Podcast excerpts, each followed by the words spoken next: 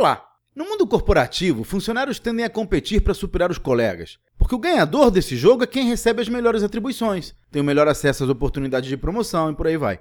O problema com essa concorrência, que muitos consideram saudável, é que ela tende a dificultar a colaboração, o que torna um ambiente de trabalho mais hostil.